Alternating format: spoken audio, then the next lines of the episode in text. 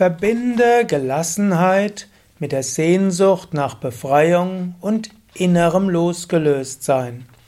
Kommentar zum 29. Vers des Vivekachudamani von Shankaracharya.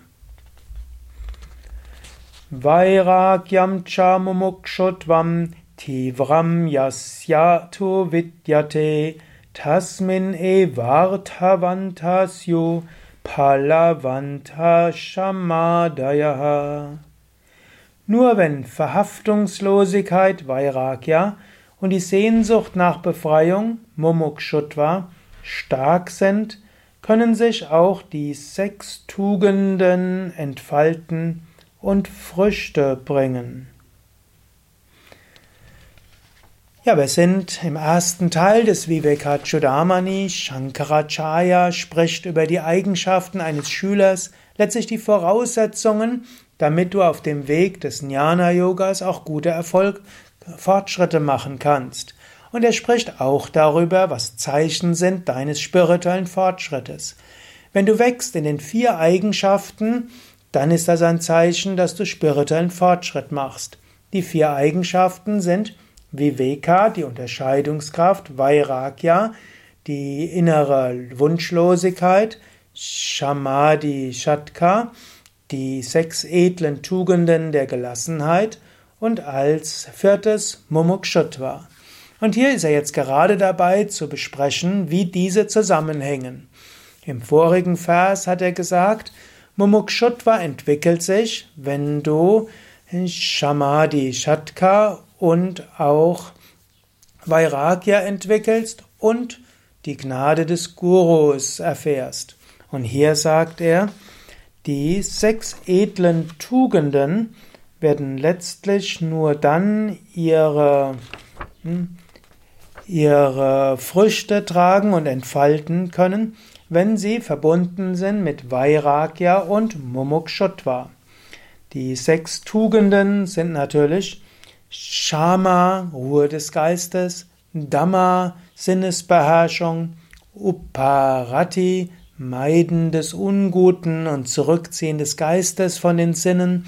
Viertes ist äh, Tiksha, das Aushalten können von Leiden und ungünstigen Umständen. Das fünfte ist Shraddha, also tiefes Vertrauen.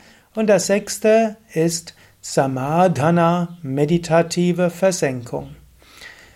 Er nimmt diese sechs, insbesondere das Thema von Shama, er sagt dann ja von Shamadhi, und Shamadhi sind Gemütsruhe und die anderen. Adi heißt und so weiter. Shamadhi, Gemütsruhe und so weiter.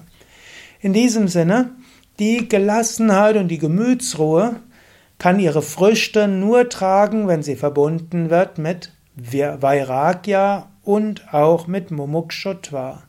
Es gibt nämlich auch, statt einer echten Gemütsruhe, gäbe es ja auch die Gleichgültigkeit im Sinne von Wurstigkeit, ist alles egal. Das ist letztlich nicht das, was Shankara meint.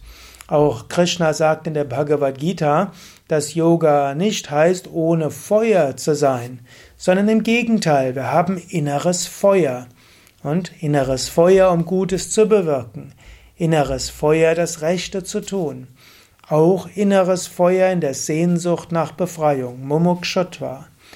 Und gleichzeitig ist es aber auch Vairagya, ein inneres Losgelöstsein von allem Äußeren. Also, das Shama ist jetzt nicht eine Ruhe des Geistes, die kommt, weil wir ja, weil wir vielleicht nicht genügend engagiert sind oder weil wir irgendwo kapituliert haben, ist keine Resignation, sondern es kommt aus einer Erkenntnis der Defekte eines äußeren gelebten Lebens, Vairagya, und tiefe Sehnsucht nach Befreiung. Er hat ja an einer anderen Stelle auch gesagt, dass es kommt, Shama kommt, weil wir zum einen uns ausrichten auf das Höchste.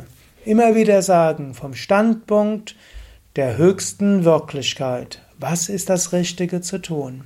Und zum anderen lösen vom Begrenzten. Also du erreichst Ruhe des Geistes, indem du dich sehnst nach der höchsten Befreiung und indem du dich löst vom Begrenzten. In diesem Sinne, übe das am heutigen Tag oder auch am morgigen Tag. Übe das Loslösen vom Beschränkten und übe das Ausrichten auf dem Ewigen.